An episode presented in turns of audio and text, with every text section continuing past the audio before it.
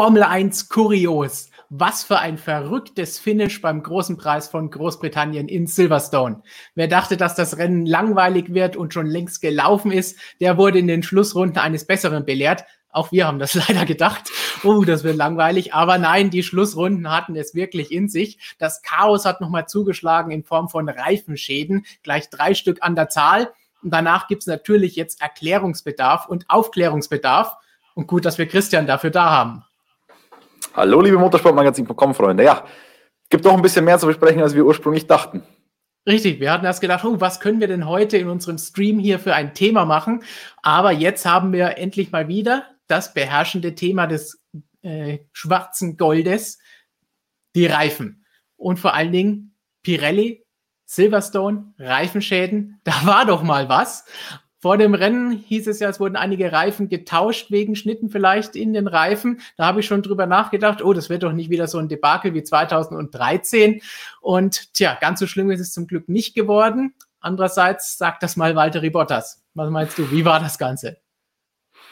Ja, also Silverstone ist einfach wirklich eine der extremsten Strecken, die wir überhaupt im Kalender haben, was Reifen angeht. Am Freitag haben wir mit Mario Isola länger gesprochen und er hat gemeint, das war vielleicht der extremste Tag, den Pirelli seit der Rückkehr überhaupt hatte, weil die Autos sind die schnellsten, die man je hatte. Es sind die schwersten, die man je hatte. Das heißt, diese Belastung auf die Reifen ist unfassbar. Und dazu kam Silverstone, die Strecke, eine der schnellsten Strecken im ganzen Kalender, diese Highspeed-Passagen, also brutale Belastung noch dazu. Und 36 Grad hatten wir am Freitag auch noch. Also die Dinger sind fast weggeschmolzen, es war brutal. Dann kam der Temperatursturz und alle haben aufgeatmet und gedacht, okay, uh, ähm, Glück gehabt. Und dann, ja, kamen 49 Runden, war das Rennen lala, ist, glaube ich, noch ein Euphemismus. Und dann ging es richtig rund. Walter Bottas war der Erste, den es erwischt hat. Ich habe den Rennbericht schon so gut wie fertig gehabt und dann, oh nein, jetzt wieder alles umschreiben. Dann eine Runde später Carlos Sainz und dann äh, noch eine Runde später Lewis Hamilton. Jetzt stellt man sich natürlich die Frage, was war los? Genau, aber vorher, weil du es eben angesprochen hast, wollen wir doch mal ganz schnell einen Blick auf Silverstone und die Strecke werfen. Denn du hast gesagt, es ist eine der härtesten Strecken für die Reifen. Das liegt auch daran, dass es die höchsten seitlichen G-Kräfte des Jahres in Silverstone gibt. Der Maximalwert sind 5G, die in Beckett und Stowe erreicht werden, also den Kurven 13 und 15, die wir hier auch auf unserer Streckenkarte sehen. Die durchschnittlichen seitlichen G-Kräfte sind hier 2,8 G. Das ist der höchste Wert aller Formel 1 Strecken, die wir im Kalender haben. Und in den Kurven 10 bis 14, Maggots, Beckett und Chapel haben wir fünfmal hintereinander 2G, 5G, 5G, 4G, 3G. Im Vergleich, wenn du mit einem Straßenauto da durchfährst, hast du nur 1G. Und diese Formel 1 Autos, die ja nicht nur von Mercedes und Co. immer gerne als die schnellsten Autos der Geschichte, der Formel 1 Geschichte genannt werden und bezeichnet werden, die erreichen da wirklich solche Werte von bis zu 5G und das wirkt sich natürlich auch auf die Reifen aus und vor allen Dingen auf den linken Vorderreifen, wie wir heute gesehen haben. Ja, und genau das ist der Punkt. War die Belastung zu groß, ja oder nein? Du hast es schon angesprochen, wir haben wir kriegen immer vor Rennstart ein Dokument, in dem drin steht, welche Teile bei den Autos unter Parkvermehrbedingungen ausgetauscht werden. Da stehen dann immer so Sachen drin wie Querlenker oder irgendwelche Radlager oder was auch immer. Immer so, so, so Kleinigkeiten, die die Teams dann irgendwie sehen. Das sieht nicht hundertprozentig gut aus, das könnten wir noch austauschen vor dem Start. Das steht da drinnen. Die Top 10, wissen wir alle, müssen auf den Reifen starten, auf denen sie sich im Q2 qualifiziert haben. Und diese Reifen, nicht nur diese Sorte Reifen, sondern exakt dieselben Reifen müssen drauf sein. Und jetzt haben wir heute was sehr Ungewöhnliches gesehen. Und es stand in diesem Dokument drinnen, dass ich glaube, vier oder fünf Piloten Hinterreifen getauscht haben. Also vier oder fünf Piloten der Top Ten, die auf diesen Reifen hätten starten müssen, haben einzelne Reifen ausgetauscht. Natürlich gegen die gleiche Spezifikation, aber von einem anderen Satz. Und äh, dann habe ich heute vor dem Rennen noch mit Mario Isola geschrieben und gesagt, was war da los? Äh, sehr, sehr ungewöhnlich. Und tatsächlich war das Problem äh, der Abflug von Lewis Hamilton im Qualifying. Der hat da sehr, sehr viel Kies auf die Strecke gebracht. Und der Kies hat dann dafür gesorgt, dass man Cuts in den Reifen drinnen hatte. Ich habe mich stark gewundert, weil ich gedacht, wenn Kiesbett solche Cuts verursachen kann. Also die waren wahrscheinlich jetzt nicht dramatisch, aber man hat die gesehen und hat dann gesagt, ja, gehen wir lieber auf Nummer sicher und machen das. Das Problem ist, dass die Reifen extrem heiß sind. Und wenn die so heiß sind, dann ist es ja, fast wie eine Masse, kann man sich das vorstellen. Und dann sind die relativ empfindlich für solche Sachen. Und jetzt ist die Frage, war das später oder war das heute im Rennen dann auch der Fall? Warum sind die Reifen eingegangen? War die Belastung zu hoch? Die G-Kräfte, die Stefan gerade angesprochen hat? waren es irgendwelche Trümmerteile oder waren die Reifen einfach ausgelatscht, weil sie zu lang drauf waren. Denn wir hatten zwei Safety-Car-Phasen und die zweite war verhältnismäßig auch früh und da sind dann alle zum Stopp gekommen und haben die harten Reifen draufgepackt. Runde 12 war das. Mercedes ist eine Runde später gekommen, glaube ich, wenn ich es richtig im Kopf ja, habe. 13. Äh, in Runde 13. Und von da an sind sie durchgefahren, bis Rennende auf den harten Reifen. Normalerweise hätte Pirelli so damit gerechnet, in Runde 18 vielleicht einen Stopp. Das heißt, man hatte die, Rund die Reifen länger drauf, als man eigentlich geplant hätte. Man kann natürlich sagen, dafür war ja Safety Car noch ein bisschen draußen, also so viel länger war es dann doch nicht. Jedenfalls sind die Reifen dann alle am Ende eingegangen. Und jetzt die Frage, sind die einfach ausgegangen? War zu wenig Gummi drauf und sind die deswegen kaputt gegangen? Oder war die Belastung zu hoch? Oder waren irgendwelche Teile auf der Strecke? Belastung zu hoch? Ich glaube, das können wir ähm, schon mal definitiv rausstreichen, denn im Qualifying ist die Belastung höher und strukturell hat der Reifen tatsächlich gehalten. Und dann gibt es eben noch diese zwei entscheidenden Punkte. War der Gummi weg und sind die, äh, sind die Reifen deswegen eingegangen oder waren Trümmer da? Kimi Räikkönen hat ein paar Runden zuvor einen Teil von seinem Frontflügel verloren, ein nicht unbeträchtliches Teil. Lewis Hamilton hat gesagt, ja, das war direkt vor ihm und er ist sich ziemlich sicher, dass es die Trümmer waren. Hm, dazu muss man auch noch sagen, die Reifen sind sehr, also wenn, wenn die Qualifying-Reifen schon bei Kies Probleme haben, dann kann man sich vorstellen, wenn da scharfe Carbonteile drin liegen und Reifen, die jetzt schon fast eine ganze Renndistanz auf Buckel haben. Also das heißt, die werden, da ist immer weniger Gummi vorhanden, weil der Gummi, der trägt sich ab und je dünner diese Gummischicht ist, die auf der Karkasse drauf ist, desto empfindlicher sind die Reifen für Beschädigungen. Und ähm, im Endeffekt konnte uns Mario Isola heute Abend auch noch nicht genau sagen, was der Fall war. Man hofft jetzt, dass es ähm, die Teile waren von Kimi Räikkönen und dass es nicht daran lag, dass die Reifen kein Gummi mehr drauf hatten. Weil wenn sie ohne ähm, Fremdeinwirkung dann kaputt gegangen sind, dann muss man sich die Frage stellen, was passiert demnächst? Denn wir haben ja das nächste Silverstone-Rennen schon vor der Tür und wir haben weichere Reifen. Jetzt haben wir die C1, C2, C3 Reifen am nächsten Wochenende. Pirelli wurde von vielen gelobt, dass sie jetzt was anders gemacht haben fürs nächste Wochenende. Es sind die weicheren Reifen, C2, C3, C4. Da bin ich mal gespannt. Also es kann noch sehr, sehr interessant werden. Und es, man kann jetzt darüber diskutieren. Also Pirelli macht jetzt erstmal noch die Analysen an der Strecke, schaut sich die Reifen genau an. Da hat man nicht alle Möglichkeiten. Es kann sein, dass die Reifen dann noch nach Mailand gehen. Dort hat Pirelli mehrere Prüfstände. Es kann sein, dass man die anderen Reifen, die heilen Reifen, auch noch nach Mailand schickt auf dem Prüfstand und schaut, was passiert da. Gehen die dann auch kaputt? Findet man auf diesen anderen gesunden Reifen noch irgendwelche Cuts? Das ist ja was, was Pirelli immer untersucht. Bei Max Verstappen, der hatte ähnlich alte Reifen oder genauso alte Reifen drauf, hat uns Christian Horner gerade noch verraten, hat man sehr, sehr viele solcher Cuts gefunden. Und ähm, ja, wenn nicht, muss man sich die Frage stellen, was macht man? Pff, Reifendrücke hoch und so weiter, das bringt wahrscheinlich alles nicht besonders viel, weil strukturell hat das Ding ja gehalten. Das Problem ist, wenn der Gummi runter ist und dann gibt es eigentlich meiner Meinung nach kurzfristig nur eine Sache. Man muss Grenzen ziehen. Das heißt, ich muss sagen, ich darf mit dem Reifen nur so und so viele Runden maximal fahren. Das kann man tatsächlich sogar noch in sportliche Reglement ganz kurzfristig aufnehmen, weil es um ein Sicherheitsproblem geht. Und wenn die vier dann dem Ganzen zustimmen, dann könnte es so sein. Pflichtboxenstopp und so weiter, also das kommt ja auf was Ähnliches hinaus. Allerdings müsste man es wahrscheinlich in den Regeln ein bisschen anders formulieren, weil wenn man sagt, man macht zwei Pflichtboxenstopps, hat man das Problem, dass vielleicht eine Safety-Car-Phase ist, dann komme ich zweimal direkt hintereinander zum Stopp und dann ist die Belastung am Ende für den Reifen trotzdem nicht größer. Langfristig, das ist jetzt die kurzfristige Lösung, ähm, dass man sagt, man macht eine maximale Grenze für nächstes Wochenende, wie lange die Dinger halten. Langfristige Lösung könnte dann auch schon, ja, ist die Frage, einen härteren Compound hat Pirelli gar nicht. Also das heißt, das waren schon die härtesten. Man hatte ja ein Jahr, als man die super hart nochmal hatte, die gibt's nicht mehr. Also C1 ist tatsächlich wirklich das härteste, was Pirelli im Regal stehen hat. Und dann ist die Frage, wir haben ja jetzt den 2019er Reifen im Einsatz. Es gab vor der, oder letztes Jahr in Abu Dhabi gab es noch Testfahrten mit dem Reifen, den Pirelli eigentlich für dieses Jahr entwickelt hat, weil die Kräfte größer, höher sind, die Autos wurden schneller. Die Teams haben aber alle gesagt, nö, der Reifen ist nichts, der ist Müll und wir wollen den alten Reifen. Jetzt hätte den Pirelli natürlich noch im Regal stehen, den 2020er Reifen, aber Mario Isola hat mir heute ja gesagt, ähm, würde wahrscheinlich nichts bringen, weil da geht es eher um eine strukturelle Sache bei der Weiterentwicklung. Also das heißt, die können höhere Kräfte aushalten, aber wenn wirklich einfach Gummi zu Ende war, da helfen die Dinger dann auch nichts. Und sie müssten diese Reifen ja jetzt auch entsprechend erst produzieren und nach Silverstone bringen, was auch nochmal eine Herausforderung sowohl produktionstechnischer Seite als auch logistisch gesehen für Pirelli wäre und für die Formel 1. Das heißt, da müsste man auch erst nochmal abwarten, ob das denn überhaupt möglich ist, bis Freitag das alles rechtzeitig anzubringen. Von Seiten der Teams, bei Mercedes zum Beispiel, hat sich Toto Wolf ähm, ziemlich zurückgehalten, hat erstmal gesagt, Pirelli wird alles analysieren und wird das sicherlich alles klären und uns sagen, was zu tun ist und was man machen kann. Das heißt, keinerlei Schuldzuweisungen, wie man es von Toto Wolf gewohnt ist. Er hat auch gesagt, möglicherweise waren es ja einfach nur Teile auf der Strecke. Ansonsten hat er dazu nichts weiter gesagt. Ähm, auf die Aussage mit den Reifen vom letzten Jahr ist er auch gestern schon nicht so wirklich eingegangen. Lewis Hamilton, weil ich hier auch gesehen habe, ähm, warum hat Lewis Hamilton immer so viel Glück wie die Abnormalen hier im Chat fragen?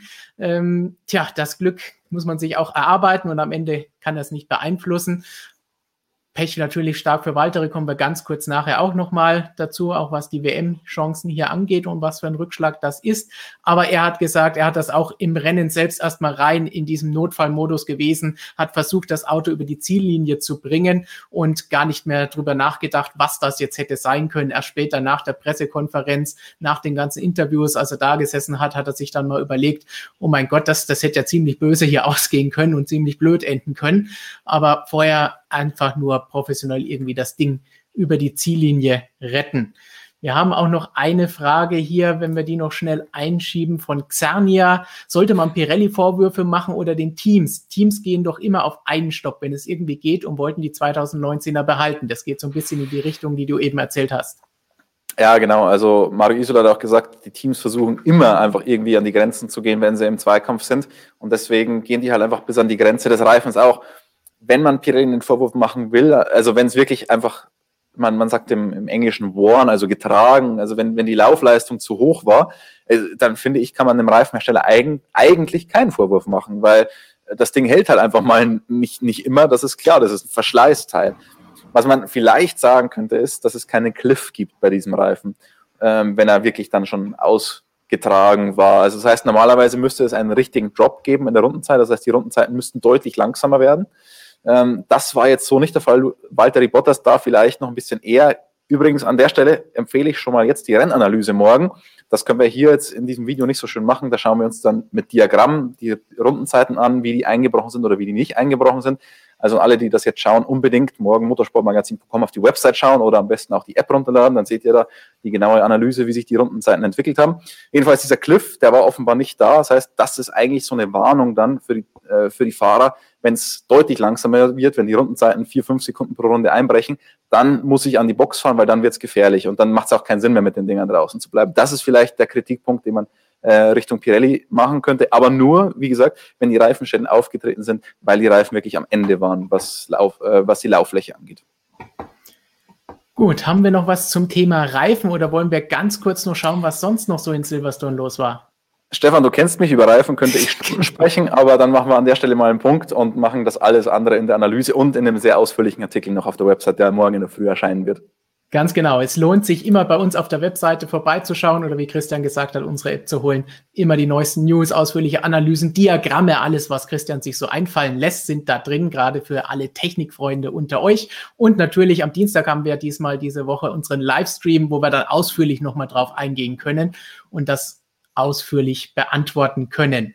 Dann schauen wir doch jetzt, was war sonst noch los? Und dazu passend würde ich hier noch schnell eine Frage reinholen. Für mich war Stroll heute der größte Verlierer, sagt Kessemark. Hätte Max draußen bleiben sollen oder wäre es zu riskant gewesen und hätte Grosjean bestraft werden müssen? Aber auch irgendwie ironisch, dass er der Fahrersprecher ist. Viele Sachen auf einmal. Ganz kurz, Racing Point als allererstes müssen wir da sagen, natürlich schade für Nico Hülkenberg, hat er extra noch diese ganzen Strapazen auf sich genommen, ist da hingekommen, das Training gefahren, Qualifying gefahren, ziemlich gut sich dabei angestellt, obwohl er so lange nicht im Auto war und nicht ganz super trainiert dafür war. Und dann leider konnte er nicht am Rennen teilnehmen.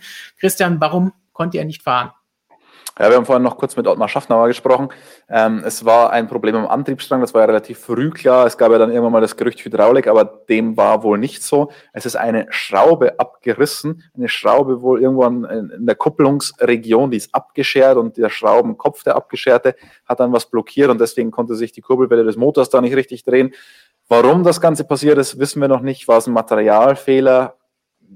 Wissen wir, muss eben erst untersucht werden. Kann natürlich auch sein, dass die Schraube mit dem falschen Drehmoment angezogen wurde und deswegen abgerissen ist. Ist aber kein Fehler von Racing Point, sondern das ist äh, HPP, also Mercedes High Performance Powertrains, ein Zukaufteil aus Brickley, äh, aus Brickley, Entschuldigung, äh, Brixworth. Brixworth. So,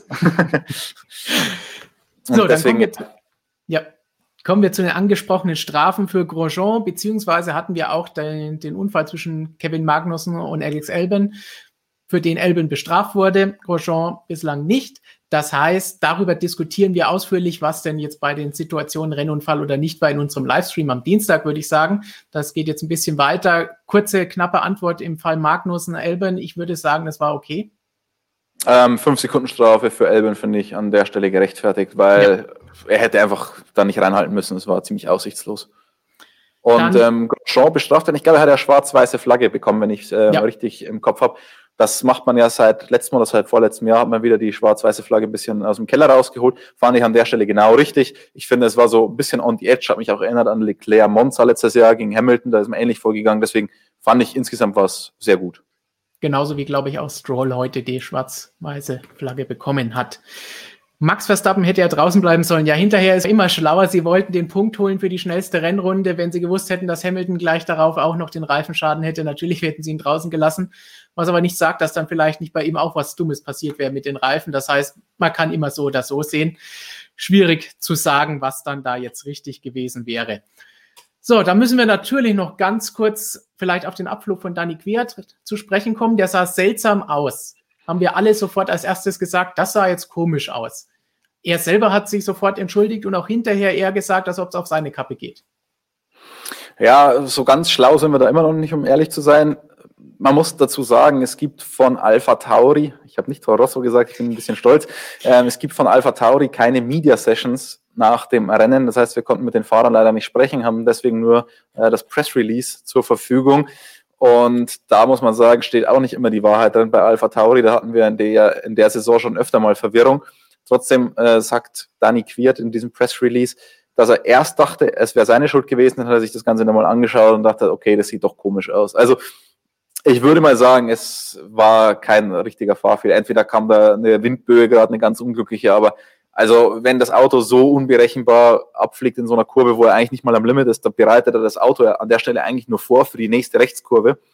Ähm, pff, ja, wäre schon sehr bitter und ich würde mal sagen, das war kein Fahrfehler. Marc Philipp fragt, wann wäre denn der Moment gewesen, dass Lewis das Auto hätte abstellen müssen, weil es gefährlich geworden wäre? Ich denke, wir haben schon ganz andere Fahrer mit äh, Reifen herumfahren sehen, die sich Teile kaputtgeschlagen haben im Auto. Da hat er auch selber gesagt, er hat extra darauf geachtet, um sein Auto nicht zu sehr zu beschädigen, damit er eben noch mit Schwung über die Ziellinie kommen kann und sich retten kann. Also ich glaube nicht, dass hier irgendeine Gefahr bestanden hat für irgendjemand anderen und auch eine Gefahr für ihn, dass er eine Strafe hätte bekommen können. War auch nur noch diese halbe Runde. Kommt, kommt immer darauf an. Also ich meine, wenn sich der Reifen natürlich dann noch mehr auflöst und so weiter und dann äh, liegen irgendwann Trümmer rum, äh, kann schon sein, aber in dem Fall war es ja in Anführungsstrichen nur der Vorderreifen. Ich glaube, beim Hinterreifen ist es immer ein bisschen gefährlicher, dass der dann so richtig schön rumschlägt und auch noch Teile des Autos ja. mitnimmt, Unterboden vor allem an der Stelle. Aber muss man auch wieder sagen, von Mercedes super gemacht. Die haben ihm dann immer den Abstand auf äh, Verstappen durchgegeben live. Das hat Lewis dann später ganz äh, nett erzählt. Meinte er, auf der Hangar Straight waren sich, ich glaube, noch 19 Sekunden oder so. Und dann meinte, oh, jetzt muss er ja. noch ein bisschen anziehen wieder. Dann hat man ihm durchgegeben, noch sieben Sekunden, noch sechs Sekunden und so. Und am Ende hat es halt dann wirklich noch relativ ge genau geklappt. Ähm, die ja. zweite Frage war Vettel und Leclerc, oder? Wenn ich mich richtig erinnere. Ähm, wie schätzt ihr die Leistung von Sepp und Charles ein? Ja, genau. Da müssen wir eh noch drüber sprechen. Ähm, das ist ein guter Abschluss. Das werden wir ausführlich dann auch nochmal am Dienstag, denke ich, besprechen müssen, aber vielleicht ganz kurz zu Ferrari. Genau, also Charles Leclerc, wir haben es ja gestern schon gesagt, äh, wir sind fest davon ausgegangen, dass sie bei der Rennpace einfach nicht mitgehen können, mit dem, vor allem mit dem Red Bull, mit dem Mercedes ja sowieso nicht. Das war auch so. Trotzdem war die Rennpace deutlich besser, als wir alle erwartet hatten, auch als Charles Leclerc selbst erwartet hatte. Sie haben bei der Abstimmung äh, an diesem Wochenende was anderes gemacht. Sie haben Flügel weggenommen, um auf der Geraden konkurrenzfähig zu sein. Im Qualifying war man sich da sicher, das kann einigermaßen funktionieren. Im Rennen hatte man selbst Zweifel und dachte, okay, dadurch gehen uns die Reifen ein. Es hat deutlich besser funktioniert. Natürlich war dieses ähm, Podium am Ende glücklich, weil Bottas weggefallen ist, aber trotzdem wäre er aus eigener Kraft Vierter geworden und das war schon eine starke Leistung, ähm, die wir so in Silverstone wirklich nicht von Ferrari erwartet hätten. Auf der anderen Seite haben wir natürlich Kontrastprogramm von Sebastian Vettel und der hat gesagt, er hat irgendwie alle drei Runden seine, seinen Fahrstil geändert, weil er irgendwas versucht hat. Aber trotzdem, also ich meine, wenn da so viele vor ihm äh, rausfallen, ich meine, Seins ist da noch hinter ihn zurückgefallen, Bottas ist hinter ihn zurückgefallen und er wird Zehnter, holt einen Punkt, wenn der Teamkollege vier, äh, Dritter wird. Ähm, das sieht nicht besonders gut aus und da kann man sich fragen, ob man das jetzt nur mit diesem schwachen Freitag, den er nicht zu verschulden hatte, rechtfertigen kann. Das sah heute auf jeden Fall dann nicht mehr ganz so gut aus, wie wir es eigentlich erwartet hätten, dass es im Laufe des Wochenendes besser wird. Und zum Abschluss beenden wir den Stream, wie wir ihn angefangen haben, mit Reifen. Der Musical More fragt noch einmal, sind wir schon mal so lange mit den harten Reifen gefahren? Es war ja die härteste Mischung. Ähm, ich sag mal so, in diesem Jahr äh, auf jeden Fall nicht würde ich mal sagen. Aber ich, ich muss mal ein bisschen im, im Archiv kramen. Also da, das, das kann ich leider aus dem Stegreif nicht, nicht sagen. Stefan, hast, hast du es drauf aus dem Stegreif? Nein, aber wir werden es sicherlich in der Analyse dann drinstehen haben, denn da sind alle Tabellen und Diagramme drin, die das Herz begehrt von euch Technikfreunden.